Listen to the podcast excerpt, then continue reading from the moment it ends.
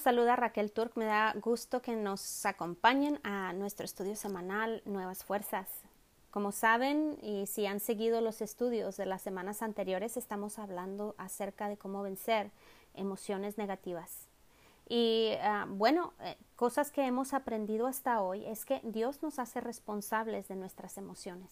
En el mundo te van a decir que otra persona es responsable de tus emociones, que las circunstancias son responsables de, tus emociones, que tu familia disfuncional es la que tiene la culpa de tus emociones negativas. Pero en la palabra de Dios nosotros podemos ver cómo es que Jesús les decía a sus discípulos que no tuvieran temor, les decía a sus discípulos que se mantuvieran de buen ánimo. En la palabra de Dios vemos una y otra vez cómo el Señor nos dice, no temas, no temas, no temas. También nos dice, no tengas ansiedad, no te angusties. Y pues bueno, es algo de lo que nosotros, si nosotros tomamos responsabilidad de nuestras emociones, entonces eso significa que podemos controlarlas. Si otra persona o si las circunstancias las controlan, entonces están fuera de nuestras manos. Y bueno, es una bendición el saber que nosotros podemos controlarlas. Ah, otro de los puntos que estuvimos hablando es que las emociones se alimentan o son producto de lo que estamos pensando. Ah, como recuerdo lo que dijo un ministro, emociones son síntomas de lo que pensamos. Realmente, si, nos, si estamos meditando, si estamos pensando en cosas negativas, vamos a tener emociones negativas. Pero no se trata solamente de tener una mentalidad positiva, como ahora también está tratando de vendértelo el mundo. Vamos a hablar a más a profundidad sobre esto en unos instantes. También vimos que es en las emociones que nuestras acciones son concebidas. ¿Verdad? Es lo que veíamos en la epístola de Santiago. Es que si nosotros permitimos esos pensamientos que alimenten nuestras emociones, entonces esas emociones, esos deseos nos van a llevar a actuar de cierta manera.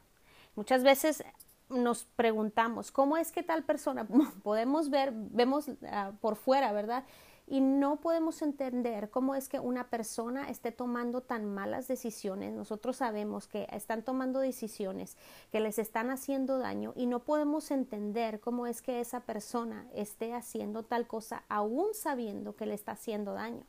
Bueno, es esta es la razón, porque esta persona alimentó emociones y esas emociones están alimentando sus acciones. Y muchas veces esas acciones no son buenas. La semana pasada estuvimos hablando acerca de la autoestima. ¿Qué es la autoestima? Pues es la imagen que nosotros tenemos de nosotros mismos. Y como les decía, muchas veces, y yo creo que todos, eh, tenemos una imagen errónea de cómo somos, porque nosotros hemos permitido o alimentado nosotros mismos esa, esa autoestima con cosas que otras personas nos han dicho o con cosas que nosotros mismos nos decimos. Ah, una, por ejemplo, una persona que, que piensa que es luchona, y me refiero a una persona que se enfrenta al futuro y demás. Esa es la imagen que tiene dentro de, de, de, ella misma. O si, si tú piensas que eres tímido, bueno, eso te va a llevar a cohibirte, te va a llevar a tener temor, a hablar a ciertas personas. Si tú eres inteligente, eso te lleva a actuar de diferente, de diferente manera. La manera en que nosotros nos vemos es muy importante. Y bueno, la semana pasada les dejé una tarea que quizá es una tarea ah, muy grande y muy difícil. Y les había pedido que buscaran versículos en las epístolas. Las epístolas son los libros que están entre Romanos y primera, segunda y tercera de Juan. Ahí encontramos muchos versículos que nos dicen quiénes somos en Cristo y lo que tenemos. Pero ya sé que son más de 130 y es una tarea quizás tediosa, pero si puedes encontrar cinco si puedes encontrar cinco y las escribes y empiezas a meditar en, esas, eh, en esos versículos, te aseguro que van a ser de gran bendición. Esto va a empezar a cambiar tu manera de verte a ti misma. Y bueno, porque está, estábamos hablando, algo de lo que hablábamos la semana pasada, es que la psicología te dice que debes de reconocer todas tus fortalezas y que tienes que, que, que aferrarte a ellas cuando nosotros vemos que la palabra de Dios nos dice todo lo contrario. Y bueno, algo que nosotros debemos de entender es que el mundo nos ha vendido la idea de que para poder ser felices, para poder ser plenos o para poder tener emociones ah, positivas, que debemos de tener todo perfecto a nuestro alrededor. Ah, y la verdad es que esa idea que el mundo te vende es una idea inalcanzable o es una idea, déjame decirlo de esta manera, insaciable. ¿Por qué? Porque la idea de la felicidad que el mundo presenta, nos presenta, es, es siempre está a un paso adelante de nosotros. Estamos como ese conejito que le amarran una, un palito eh, este, y ese palito tiene una, uh, una zanahoria enfrente y, y el, el el conejito está tratando de alcanzarla, pero al moverse la zanahoria también se mueve. Así es, porque el mundo te dice, vas a ser feliz cuando bajes de peso, o vas a ser feliz cuando tengas mucho dinero, vas a ser feliz, finalmente vas a ser feliz cuando todas las cosas cambien en tu país, cuando todo sea perfecto, vas a ser feliz cuando tengas muchos seguidores en la media social, cuando tengas muchos amigos, cuando te compres el carro, cuando tengas la ropa de marca, vas a ser feliz cuando tu esposo te trate como el, como el millonario de las telenovelas o cuando tengas una esposa que se parece a Talía. Pero la verdad es que esto es lo que causa tanto daño, porque esta mentalidad, lo crean o no, lleva a muchos a depresión y aún hasta el suicidio. Porque vivimos en un mundo caído y nuestras circunstancias nunca van a ser perfectas. Y las cosas de afuera, las cosas del mundo jamás van a satisfacer lo que nuestro corazón añora, lo que nuestro corazón necesita. Lo que nuestro corazón necesita es una relación íntima con Dios. Y aunque muchos no lo reconozcan, eso es lo que andan buscando. Están buscando el amor incondicional de Dios, pero lo están buscando en las cosas que no que son temporales, que no perduran y que jamás van a satisfacer. Pero para poder vencer nuestras, eh, nuestras emociones negativas es necesario entender uno de los principios básicos que mucha gente cristiana no entiende, aún cristiana de años. Y la verdad es que estaba orando eh, esta semana y le he estado preguntando al Señor cómo hay tantos caminos que podemos, ah, que podemos seguir para hablar acerca de las emociones. La palabra de Dios tiene muchísimo, habla de muchísimas, de, muchísimas cosas respecto a esto. Y la verdad es que sentí en mi corazón, primeramente, el lidiar con, con este, eh, con algo que mucha gente no entiende. Y quiero que hablas tu, tu Biblia ahora mismo en Primera de Tesalonicenses 5:23. Como les digo, abran su Biblia, véanla con sus ojos, escúchenla y háblenla. Es, eso mm, alimenta nuestro corazón con palabras de vida y que son espíritu. Y dice la palabra de Dios así, dice, el mismo Dios de paz lo santifique por completo y que todo su ser en espíritu, alma y cuerpo sea preservado irreprensible hasta la venida del Señor Jesucristo. Bueno, en otras ocasiones, en otros estudios, hemos hablado acerca de qué es lo que conforma nuestro ser. Nuestro ser está compuesto de espíritu, de alma y de cuerpo. Y a lo mejor tenemos cierto entendimiento, sabemos y reconocemos, sí, este, somos, eso es nuestro ser, espíritu, alma y cuerpo. Y, y, voy a, voy a, a, decir, bueno, el, el espíritu es nuestro verdadero yo. Es lo que da vida al cuerpo. Es lo que dice la palabra de Dios. Sin espíritu, cuando el espíritu deja este cuerpo, eh, eh, nuestro cuerpo deja de vivir. Entonces, el espíritu es la parte, es quienes, quienes nosotros somos. Y el cuerpo es la casa donde ese espíritu reside, donde, donde ese espíritu vive. Y el alma de es, esto es lo que estamos tratando de arreglar, esto es lo que estamos tratando de cambiar, ¿verdad? El alma es nuestras emociones, nuestros pensamientos, es nuestra, nuestra conciencia, aún nuestra inconsciencia, nuestra voluntad, lo que nos lleva a actuar, lo que nos lleva a hacer cosas. Y sabemos que el cuerpo, como decía, es la casa donde nosotros vivimos. Y es fácil, nosotros estamos en contacto 100% del tiempo con nuestro cuerpo. Sentimos, obviamente, todo lo que tiene que ver con nuestro cuerpo. Si yo les pregunto, ¿cómo estás ahorita? Y me refiriéndome a, eh, físicamente, tú me vas a decir, bueno, pues es que estoy muy cansado, o tengo hambre porque es hora de la comida, o, te, o me está doliendo un pie. Estamos totalmente conscientes de nuestro cuerpo y de nuestra alma, como les decía, que está conformada de nuestra conciencia, de nuestra voluntad, de nuestros pensamientos, nuestras emociones. Si yo les preguntara ahorita, si yo te preguntara, ¿cómo te encuentras emocionalmente? ¿O cómo te encuentras en tu alma? Tú me puedes decir estoy muy triste o estoy muy enojado, estoy aburrido, me estoy durmiendo, tu estudio está muy aburrido. espero, espero que eso no sea el caso. Estoy preocupado, estoy contenta, el alma es algo también que nosotros estamos eh, todo el tiempo conscientes de, de, de ella. Y es algo que tú me puedes decir, me puedes decir acerca de tu cuerpo, me puedes decir acerca de tu alma inmediatamente. Pero el problema es que cuando estamos refiriéndonos a lo que es el espíritu, nuestro verdadero yo, aquel del cual estábamos hablando la semana pasada, que ha nacido de nuevo. Y voy a repetirlo de nuevo. Si tú has aceptado el sacrificio que Jesús hizo en la cruz y tú has reconocido que Él murió a causa de nuestros pecados y que Dios le levantó de la muerte para nuestra justificación, tú has sido hecho una nueva creación.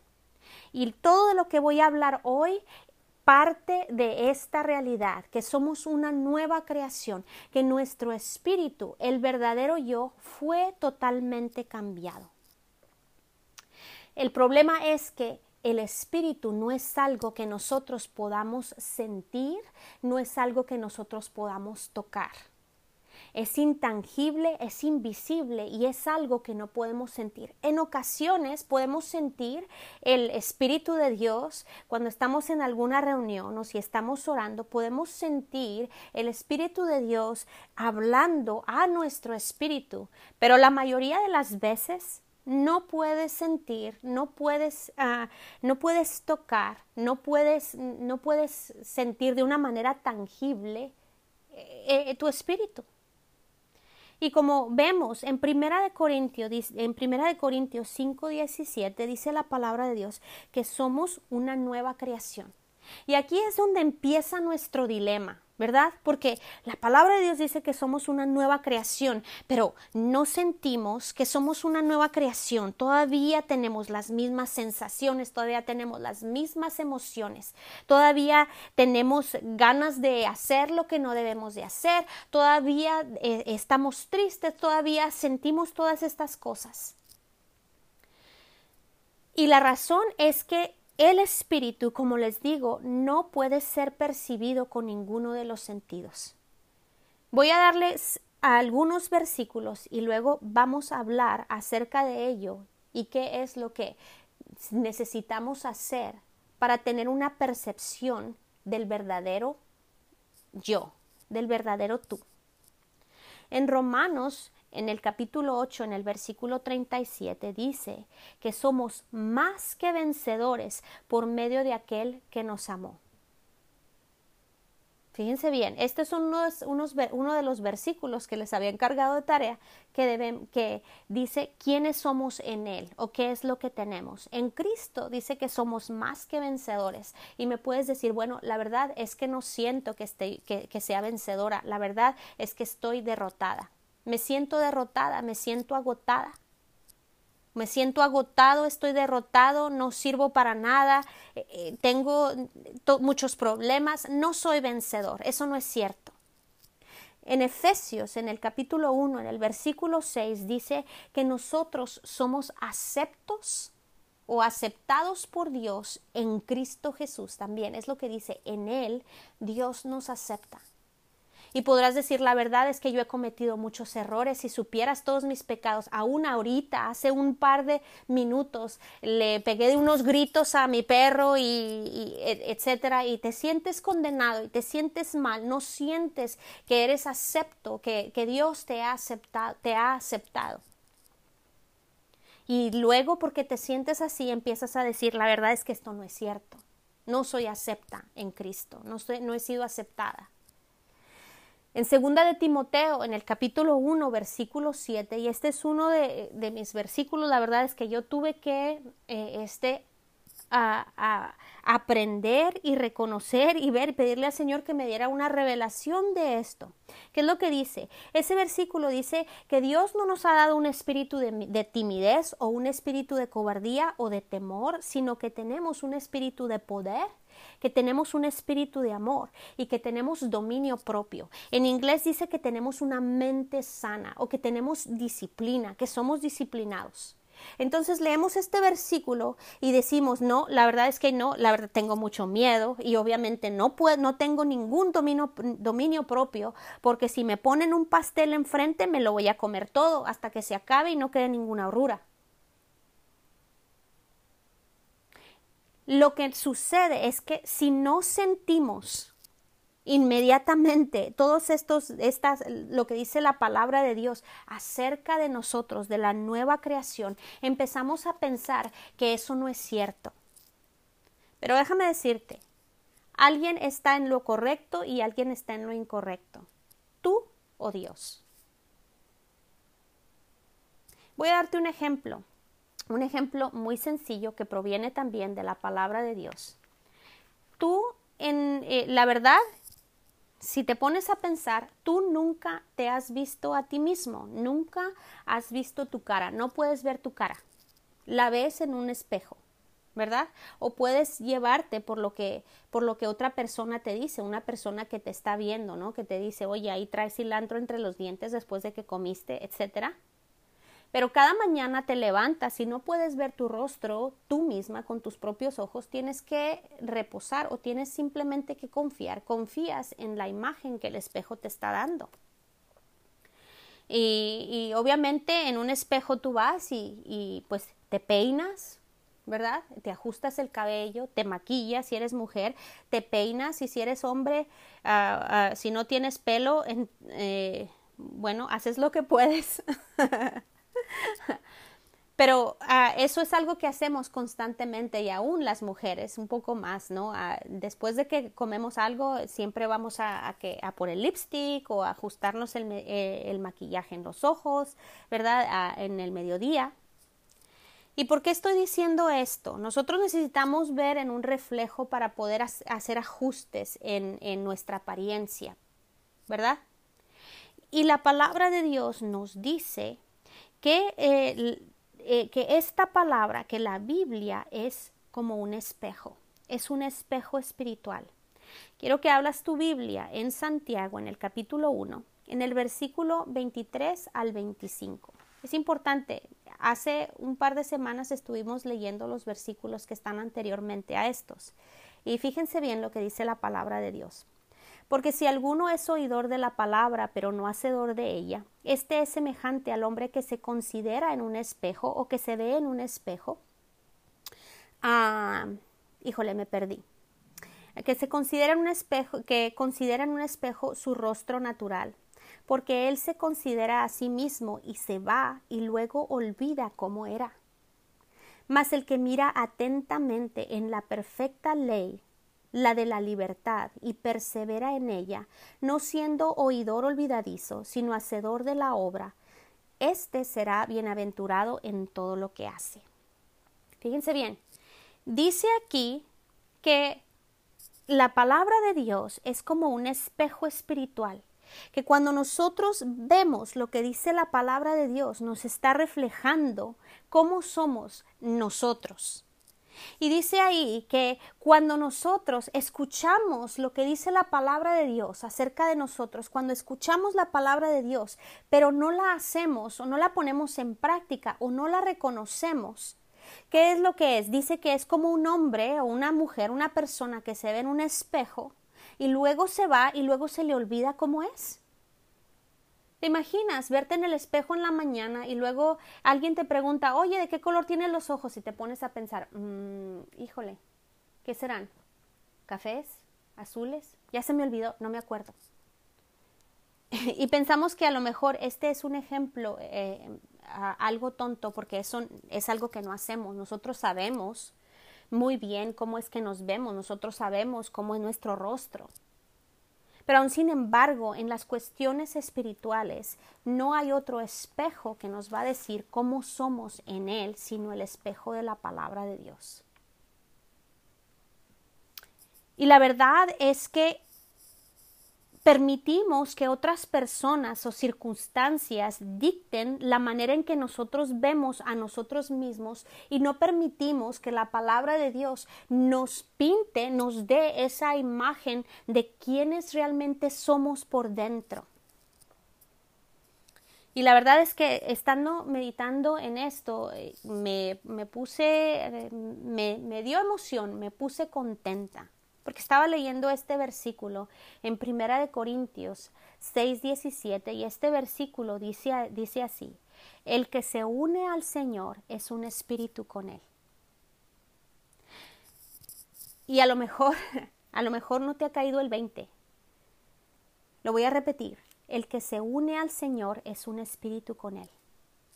Nuestro espíritu, el nuevo yo, el verdadero yo, el verdadero tú, está totalmente unido a Él, está totalmente unido a Jesucristo. Y la verdad es que estaba pensando, Señor, ¿cómo es que estamos unidos en un espíritu tú y yo? Porque es algo que muchas veces no siento, que muchos de nosotros no sentimos. Pero la verdad es que el Señor, el Señor puso una imagen dentro de mí y simplemente son estas palabras, es como cuando dos aguas se juntan. Eso es lo que sucedió. Cuando tú naciste de nuevo, tu espíritu y el espíritu del Señor Jesucristo se unió. Y saben que el espíritu de nuestro Señor Jesucristo es un océano, es un océano que cubre absolutamente, que se traga las aguas mismas del nuestro. Nuestro espíritu ha sido regenerado, nuestro espíritu ha sido totalmente cambiado. Todo lo que es Él ahora está en nosotros. Todo lo que Él tiene ahora está dentro de nosotros. La palabra de Dios dice que el fruto del Espíritu es paz, gozo, amor, mansedumbre, dominio propio. Y eso está dentro de nosotros, dentro de nuestro espíritu, en ese océano de vida que ha entrado dentro de nosotros por medio de Jesucristo. En primera de Juan 4:17, porque muchas veces nos confundimos y pensamos, es que toda esa plenitud va a ser ya cuando nos muramos y estemos en el cielo. Fíjense bien lo que dice este versículo en primera de Juan 4:17. Dice, "En esto se ha perfeccionado el amor en nosotros, para que tengamos confianza en el día del juicio, en que como Él es, así somos nosotros en este mundo.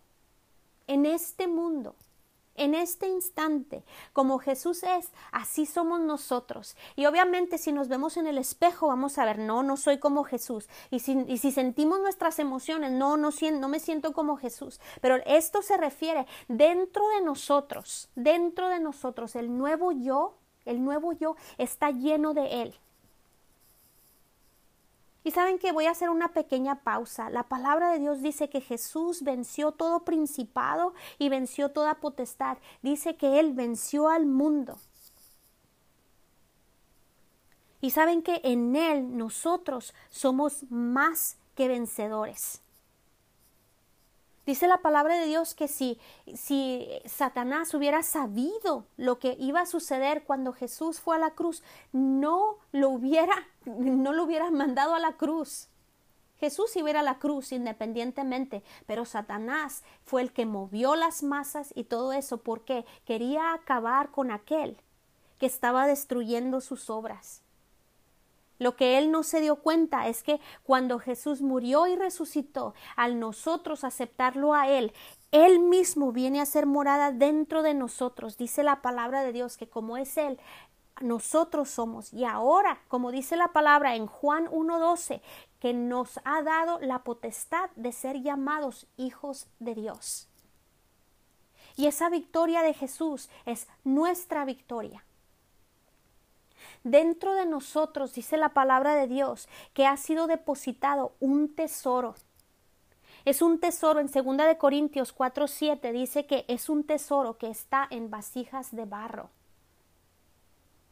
Pero ¿de qué te serviría tener un tesoro enterrado en el patio de tu casa y nunca lo sacas, nunca escarbas, nunca lo vas a nunca lo vas a sacar? ¿Te serviría de algo? La respuesta es no. Si tuvieras una herencia, si te dejaron una herencia y nunca vas y la reclamas, ¿te va a servir de algo? La respuesta es no.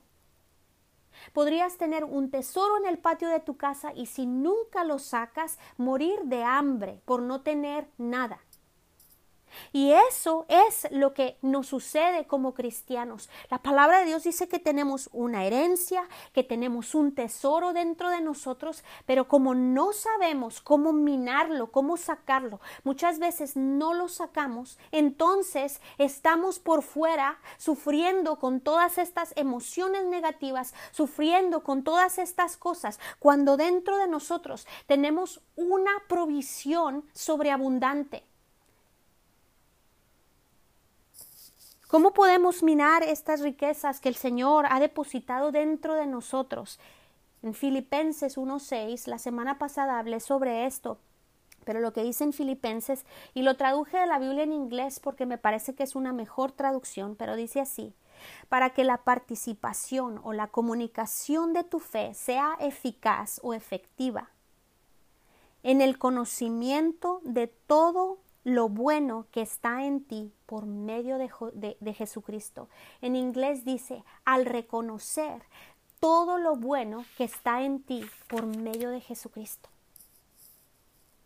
Fíjense bien, dice la palabra de Dios que nosotros, para poder hacer que nuestra fe funcione, para que nosotros podamos disfrutar de lo que dice la palabra de Dios que tenemos, tenemos que reconocer primeramente que Dios lo ha depositado dentro de nosotros.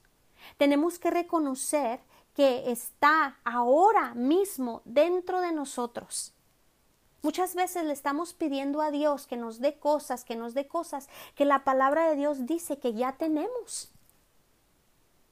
La palabra de Dios dice que dentro de ti, dentro de mí, en este momento, tenemos amor, gozo, paz, paciencia, benignidad, bondad, mansedumbre, templanza. Dice que somos benditos con toda bendición espiritual.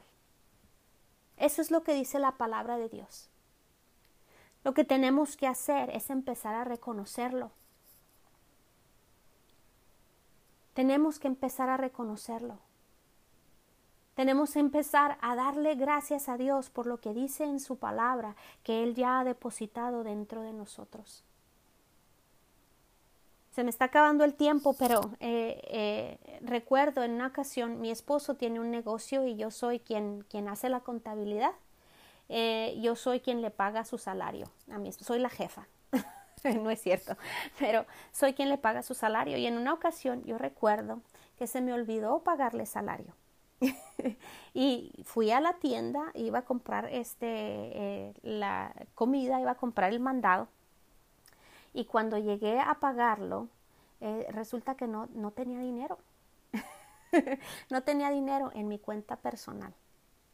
Y saben que el Señor en ese momento habló a mi corazón porque yo tenía dinero depositado en la cuenta del negocio, ¿verdad? Por unos trabajos que mi esposo había hecho. Ahí había, había provisión, pero no me había tomado la tarea de pasar ese dinero, de transferir ese dinero de la cuenta de, del negocio a cuenta personal para poder usarlo en, en nuestras cosas cotidianas. Y la verdad es que muchos cristianos se encuentran en esa situación teniendo una herencia, teniendo tanta provisión dentro de ellos mismos, no hacen una transferencia para poderlo usar en la vida cotidiana. Lo que tenemos que hacer es empezar a reconocer lo que tenemos en Cristo. Y la semana, la semana que próxima vamos a hablar un poco más acerca de cómo es que nosotros podemos minar este tesoro. Dios quiere que lo hagamos. Si Él nos dio un tesoro es porque quiere que lo usemos para nosotros y para la gente que está a nuestro alrededor. Y de lo que vamos a hablar es de la importancia de nuestras palabras, de la importancia que éstas tienen para poder cambiar esa imagen que el mundo ha dado de nosotros y la imagen que Dios quiere que nosotros tengamos. Entonces, espero que, eh, que, esto haya sido de bendición. Yo he estado orando, oro por todos, no sé dónde estás, no sé tu nombre, pero estoy orando y tengo la expectativa de que la palabra de Dios va a traer una transformación radical en tu vida, una transformación radical en tus emociones. Y pues bueno, mm, los espero aquí la próxima semana. Dios les bendiga.